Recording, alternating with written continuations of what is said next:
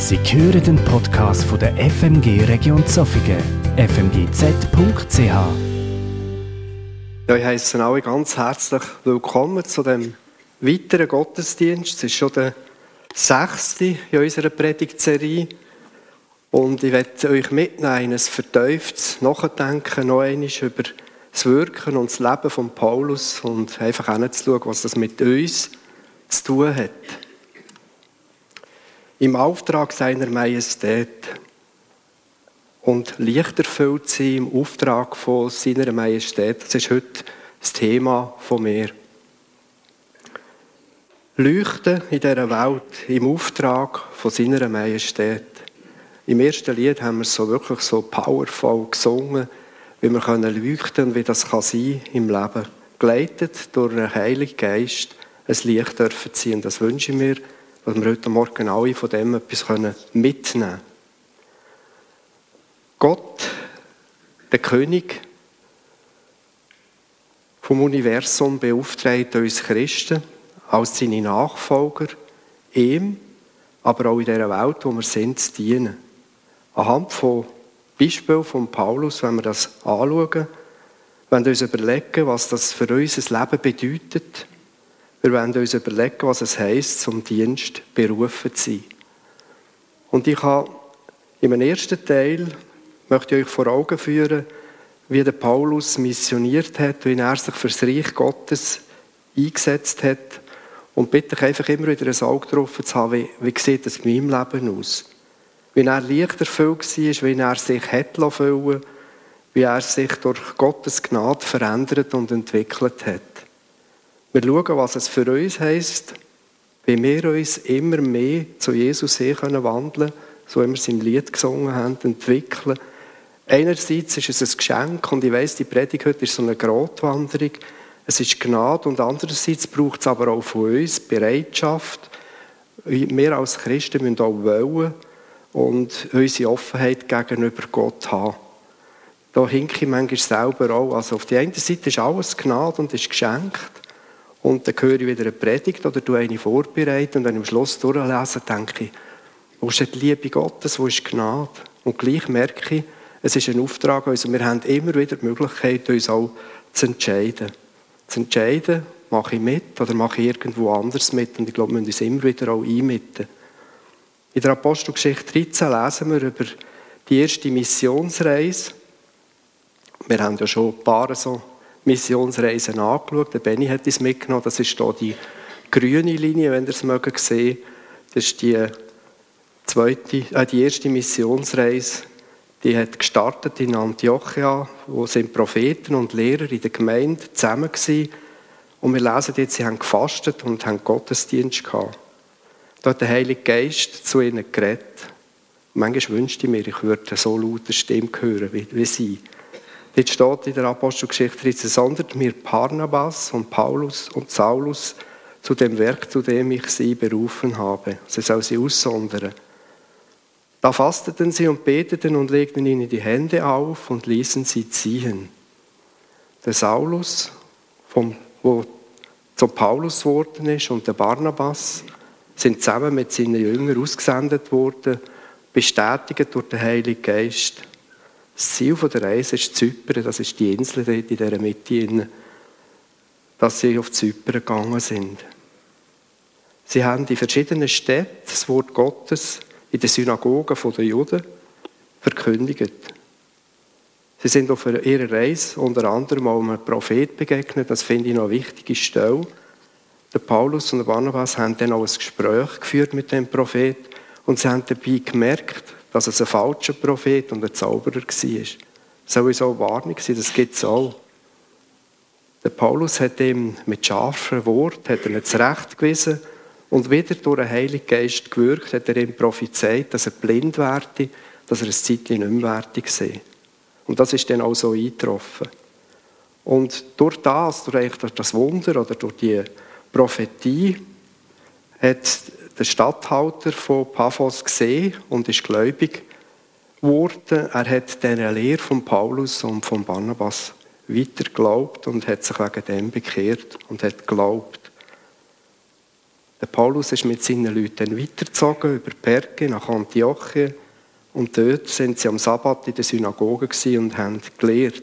Der Paulus hat über das Heil, wirklich wie, wie das kommt, über Gnade, über die Liebe predigt, wie ich das heute eigentlich hier auch machen will. Und das Evangelium von Jesus Christus weitergeben, auf eine ganz feine Art.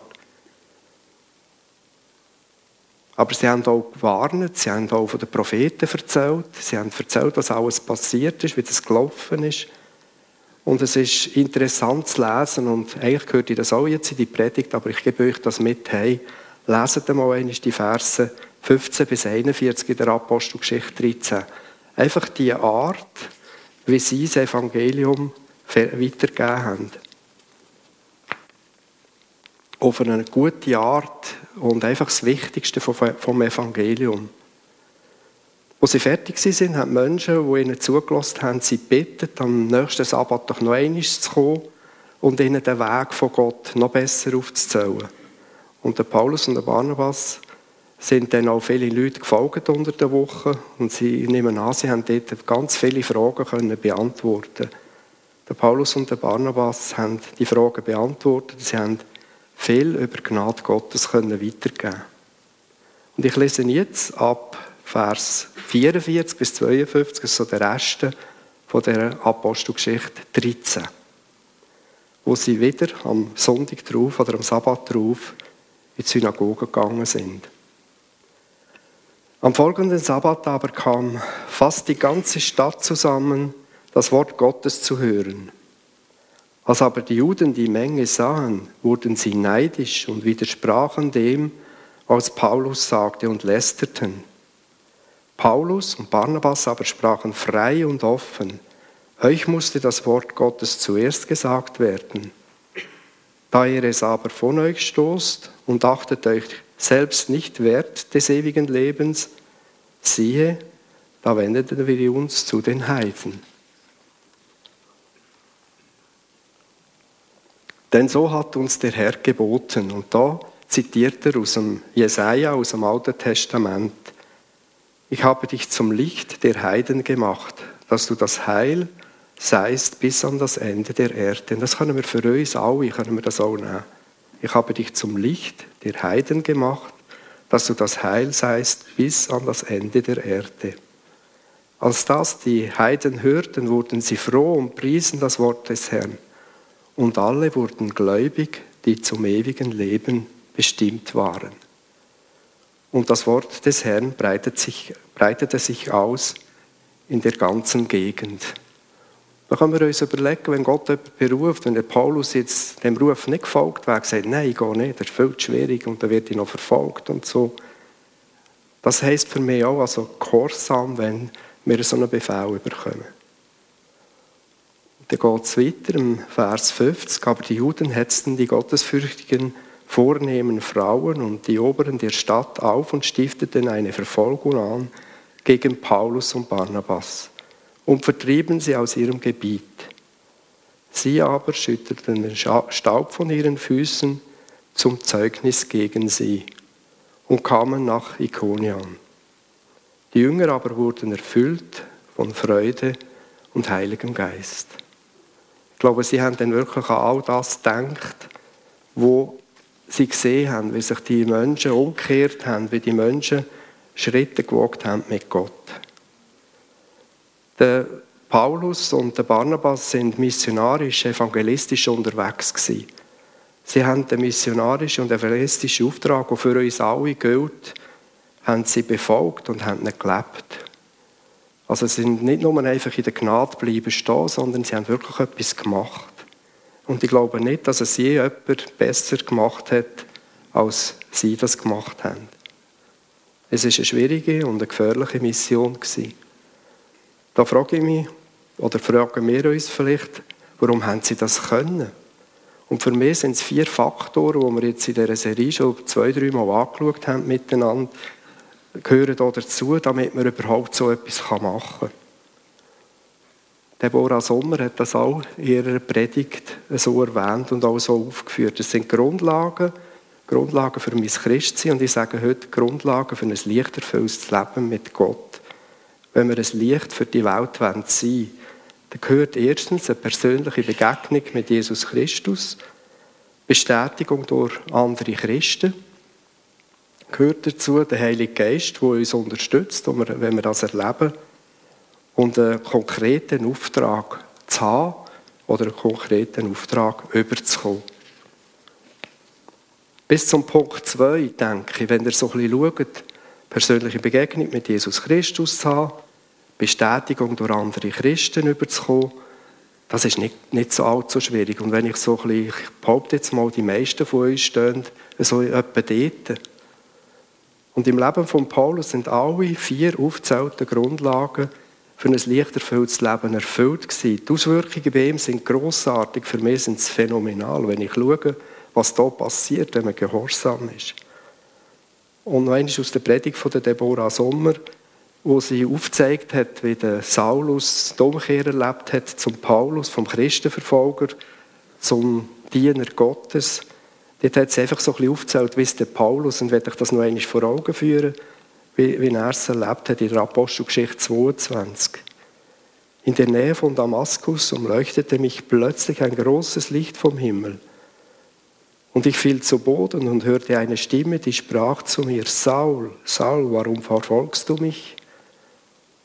Wer bist du, Herr? fragte ich, worauf die Stimme antwortete, ich bin der, den du verfolgst, Jesus von Nazareth.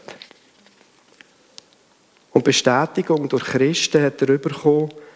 In Apostelgeschichte 9 lesen wir dort, in Damaskus lebte ein Jünger Jesu namens Hananias. Zu ihm sprach der Herr in einer Vision. Und er hat ihm befohlen, zum Paulus oder zum Saulus zu gehen. Und er ist dann gegangen und hat gesagt, Saul, mein Bruder, der Herr selbst, Jesus, der dir auf deiner Reise hierher erschienen ist, hat mich geschickt. Und gerade zugleich auch noch die Unterstützung vom Heiligen Geist zugesichert. Der Herr möchte, dass du wieder sehen kannst und mit dem Heiligen Geist erfüllt wirst. Und den konkreten Auftrag hat er bekommen in der Apostelgeschichte 22, 21. Jesus sprach zu ihm, gehe hin, denn ich will dich in die Ferne zu den Heiden senden. So wenig.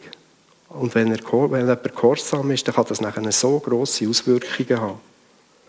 Vielleicht sagst du, das war tot so mal. Ich höre so eine Stimme nicht. Wer, wer hört so eine Stimme? Ja, das ist beim Paulus so, so gewesen. Zu mir redet Gott nicht. Ich bin aber überzeugt, wenn die ersten zwei von diesen vier Grundlagen bei uns vorhanden sind, für mein Christenleben da sind, dass wir dann auch Gottes Stimme erkennen. Vielleicht nicht so wie der Paulus. Und vielleicht müssen wir da noch ein bisschen feinfühliger werden. Dass wir dann auch empfänglich sind für Aufträge. Und dass wir dann auch Unterstützung durch den Heiligen Geist bekommen. Aber ich glaube, es braucht immer wieder ein Dranbleiben. Und ich persönlich ich habe gelernt, das klingt vielleicht jetzt ein bisschen unspektakulär, aber für mich ist es eigentlich sehr, sehr äh, befriedigend, wie ich Gottes Stimme hören kann. Und wenn ich Gott sage, dann meine ich Gott Vater, sein Sohn und der Heilige Geist. Ich lebe das so, dort wo der Vater und der Sohn sind, dort ist auch der Heilige Geist. Sie sind für mich eins und gehören unzertrennlich zusammen. Wie Feuer und Wärme, wo ich immer wieder damit zu tun habe, wenn ich am Schmieden bin, geht nicht. Feuer ohne Wärme. Ich habe mich noch nie nicht verbrannt an einem Feuer, wenn ich reingelenkt habe. Wie Licht und Licht erfüllt sie. So gehört für mich, für mich die Einheit. Für mich ist es klar, die Einheit, die kann man nicht voneinander trennen. Und ich habe gelernt, eben auf die Stimme Gottes zu hören. Wenn ich in der Bibel lese, wenn ich ein gutes Buch lese, das klingt jetzt vielleicht unspektakulär, aber plötzlich merke ich, das ist es. Wenn ich in einer Predigt drin bin, die, die mich kennen, die sehen, dass ich meistens etwas zu schreiben habe. In der Predigt habe ich die besten Einfälle und, und also wirklich, für mich sind es auch so Visionen. In einem Vortrag, im Gespräch mit Menschen, und das müssen nicht Christen sein, wo ich plötzlich etwas wichtig wird. In der stillen Zeit, und ich meine still, einfach still. Für stille Zeit haben ja viele, die sie dann lesen und aktiv sind und so. Und für mich ist stille Zeit wirklich einfach auch mal still sein. mir das gönnen. Und dort kommen wir nachher so Wort, Sätze, Bibelverse in Sinn. Und ich zeige euch an dieser Stelle ein paar Beispiele, wie Gottes Stimme in Bezug jetzt auf das Licht erfüllt sein mit mir geredet hat. Beim Vorbereiten auf die Predigt, ich habe und gesagt, Gott, zeig mir, was ist dran, was ist in meinem Leben dran. Beim Lesen, in den Gesprächen, in der Stille, vielleicht auch mal mit einem Mail oder SMS von jemandem bekommen. Und das hat das mal probiert aufzuschreiben. Genau, kann man es lesen. Gott. Und dort ist, ich es vorlesen. Ich bin das Licht der Welt. Wer mir nachfolgt, der wird nicht wandeln in der Finsternis, sondern wird das Licht des Lebens haben. Da könnt jetzt fast eine eigene Predigt haben darüber. Und dann über nachdenken, das hat am Schluss ist das ein Stück in die Predigt hineingeflossen. Wo ich merke, so sind wir das Licht. Und wenn wir das Licht sind, dann leuchten wir. Also jemand, der Licht ist, der leuchtet. Stellt euch euer Licht nicht unter einen Scheffel, wenn wir Angst haben und manchmal denken, oh nein, das sage ich nicht und so. Und wir sollen das nicht machen. Wir sollen wie eine Stadt sein, die leuchtet, die man von ferne sieht. Das sind meistens Bibelstellen oder abgewandelte Bibelstellen. Du sollst die Dunkelheit erleuchten und sie damit vertreiben. Geht mal in einen dunklen Raum rein mit einer Lampe oder die meisten das Handy haben mit dieser leuchtenden Ding. Es, Dunkelheit weicht. Das Licht hat Macht über Dunkelheit. Trübt nicht den Heiligen Geist. Das kann auch sein, dass das Licht vielleicht trübt wird. Durch den Heiligen Geist wirst du leuchten die Zusage und da, das ist für mich, wenn ich sage, so redet Gott zu mir. Vielleicht unspektakulär, für mich ist es großartig. Aus dem Losen von der Stimme Gottes werden verschiedene Situationen aus dem heraus kann ich verstehen. Ich kann verstehen, was er mir sagen will. Kommt mir, wird mir bewusst, was ich machen soll in meinem Handeln, in dieser Situation, wo ich drinnen stehe. Aufgrund von solchen fast Eingebungen, würde ich mal sagen. Und ich nehme daraus heraus, ich will lichterfüllt sein, ich will lichterfüllt handeln und ich will selber einfach das Licht dürfen sein.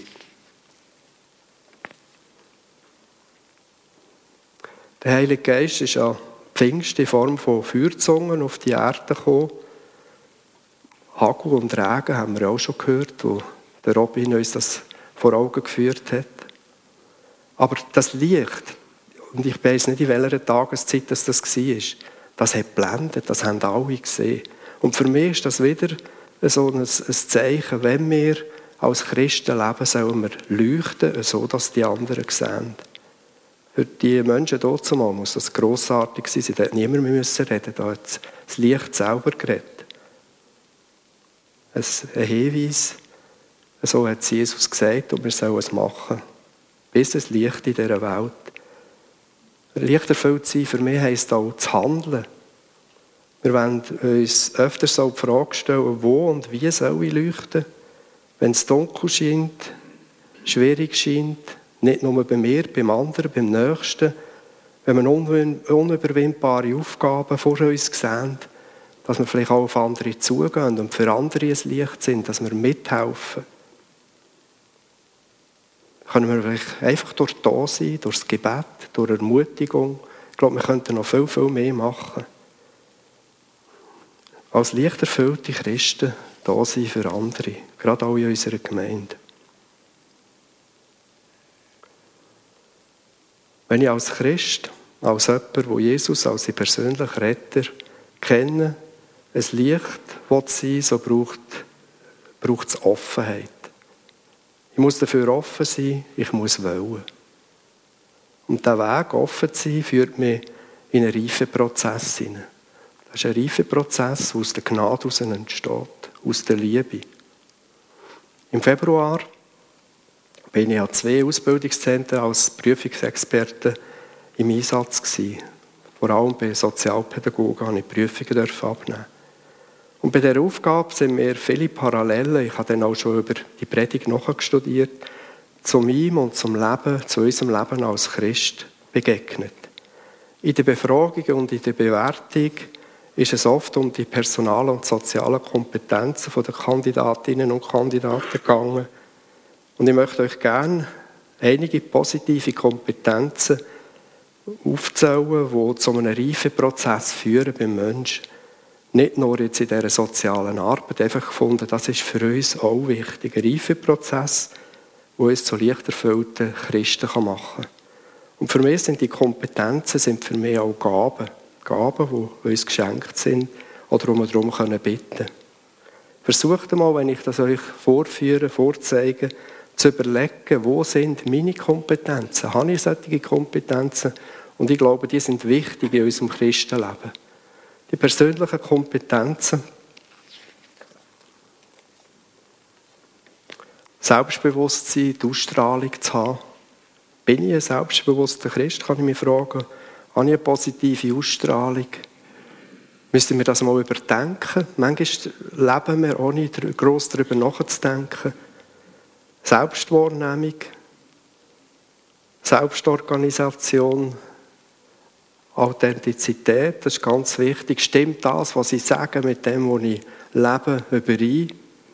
Und da muss ich bei mir hinschauen und sagen, stimmt nicht immer.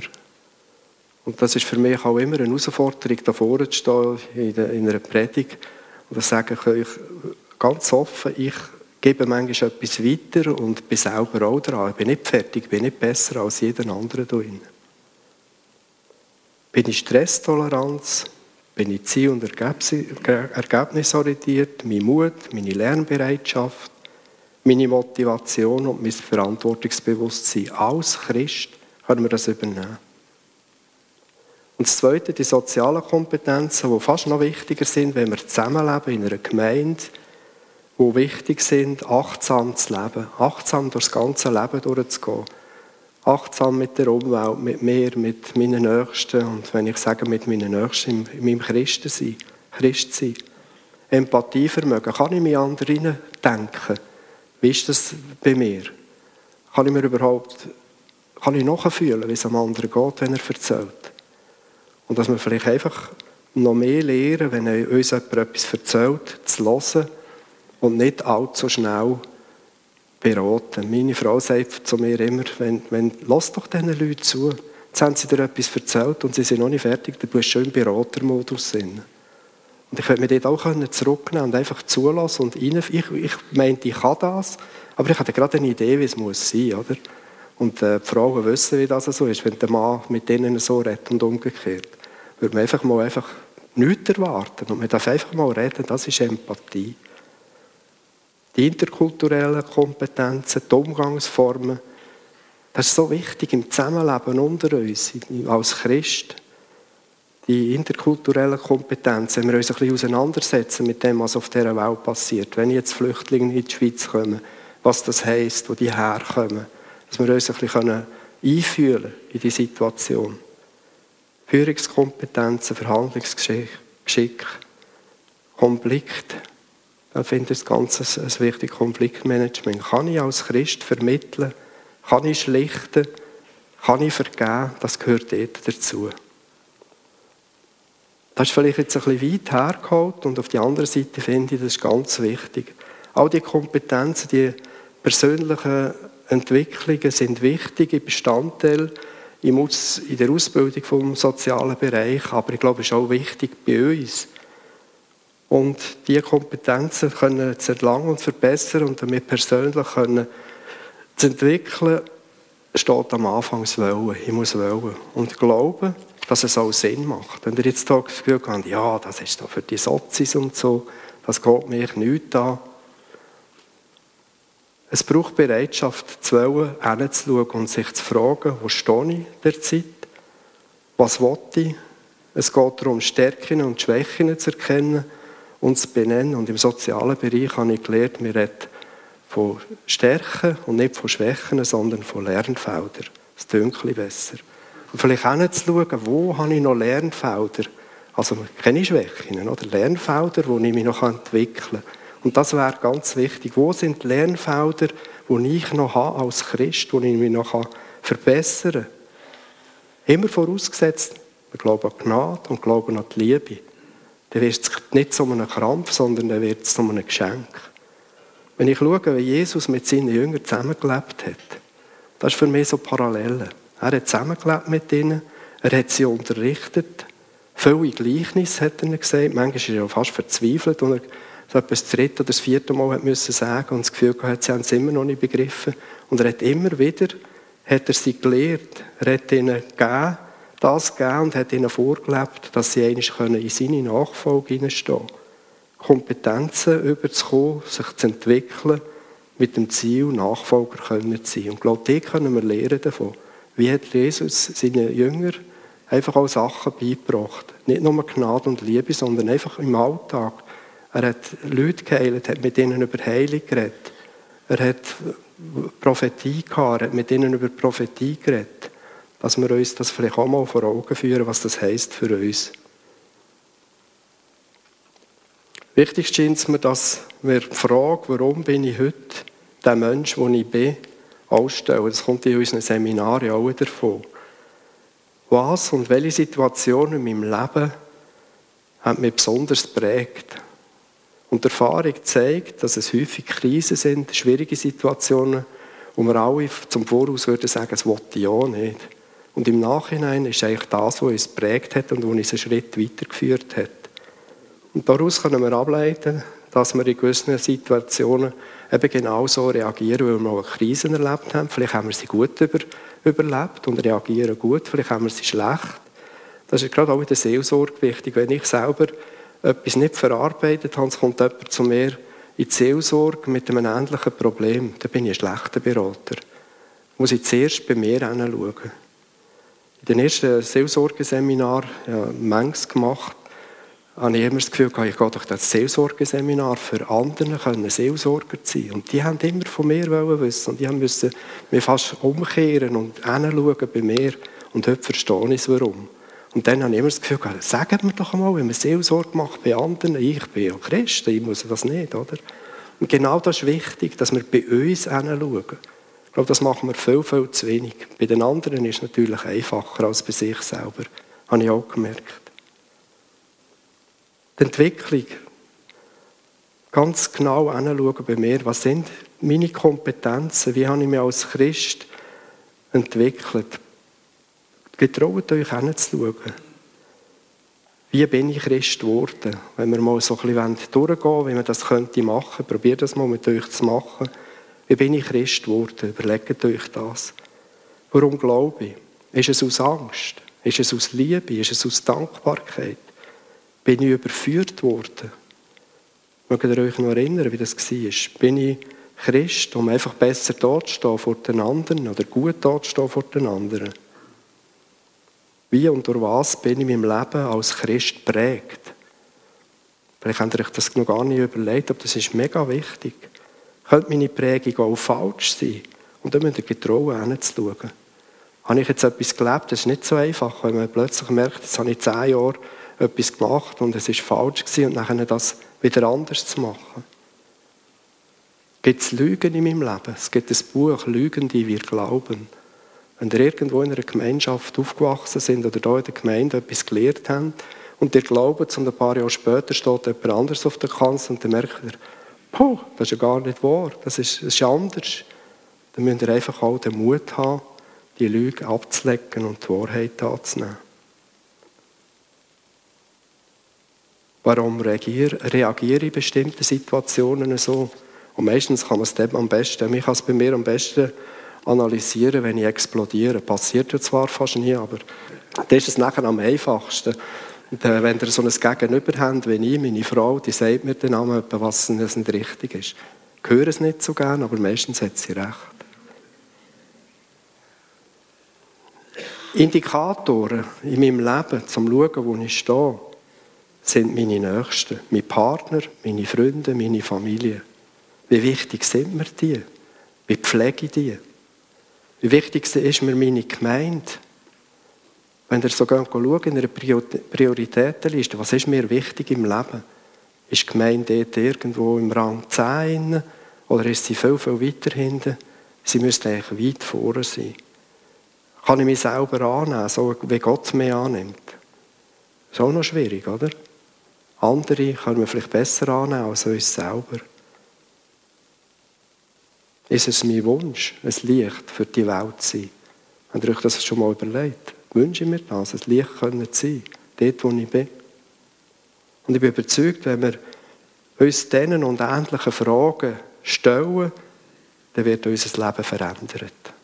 Aber wir müssen uns stellen und das, ist nicht, das tut vielleicht weh. Für mich ist klar, nur überzeugte, lichterfüllte Christen können auch etwas weitergeben von dem, was sie glauben.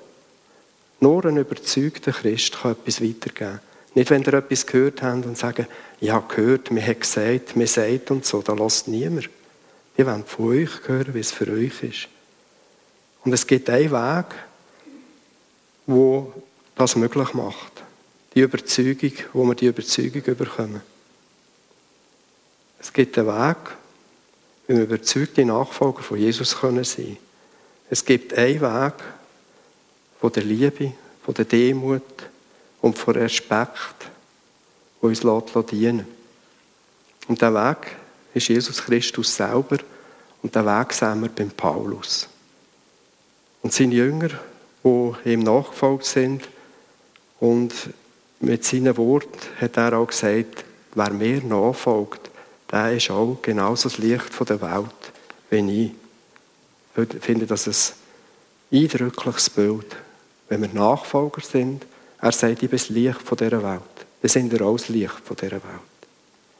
Wenn wir als Christen wollen, dass auch andere erfahren, was, von was wir überzeugt sind, dann müssen wir nicht zuerst mit Wort überzeugen.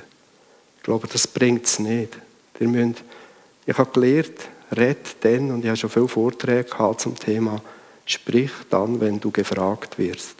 Also nicht in Beratermodus sein, wenn jemand nicht beraten werden will. Wartet, bis der Mensch das will. Wir müssen nicht zuerst mit Wort, sondern einfach mit unserem Dasein. Und wenn wir uns orientieren an Jesus, und an Paulus. Da werden Menschen dein Leuchten, die, deine Autorität sehen. Wir sind im Auftrag von der höchsten Majestät unterwegs. Ich glaube, das ist das, was zählt. Menschen in deinem Umfeld werden die fragen. Du musst nicht, musst nicht aufdringlich sein, die werden einfach fragen und die, deine Ausstrahlung, die auf deine Ausstrahlung ansprechen. Wenn ich hier in die Runde schaue, müsste eigentlich alles leuchten. Das wäre eigentlich der Sinn von, von, von dem. Und ich denke, dass ganz viele von uns leuchten. Einige werden den Wunsch dann auch bekommen, wo das gesehen bei uns selber auch so ein Licht können sein. Ich komme zur Zusammenfassung. Wir haben angeschaut, das Leben von Paulus, wie Gott etwas hineingelegt hat und wie er das einfach auch gemacht hat, wie er den Weg gegangen ist. Vollmacht, die er bekommen hat, die auch wir können bekommen. Wir haben die personalen und sozialen Kompetenzen, vielleicht in einem sozialen Bereich, aber übertragen auf unser Christenleben angeschaut. Und da kann ich eigentlich nur ermutigen, weiter ein bisschen über das nachzudenken. Und wir haben uns damit auseinandergesetzt, was es heisst, sich als Christ zu hinterfragen und vielleicht Neues zu lernen oder einfach wieder mal neu anzupacken. Gang den Weg, wo Jesus gegangen ist. Das ist das Wichtigste. Und bis Licht erfüllt, wir werden es bei dir erkennen. Amen. Ich will noch beten.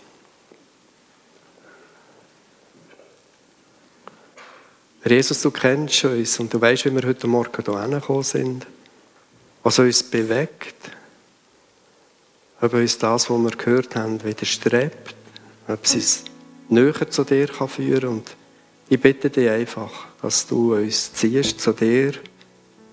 Danke, dass du leuchtest für uns. Auch wenn es manchmal schwierig ist.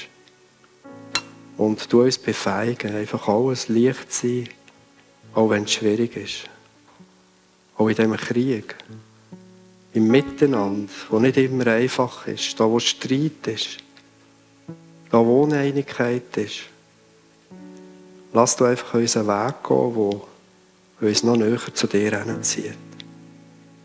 Du bist die höchste Autorität, du bist unsere Majestät und wir beten dich an und ich danke, dass du einen Weg mit uns gehst und uns aus Liebe und aus Gnade schenkst, dass wir selber wirken können durch. Amen.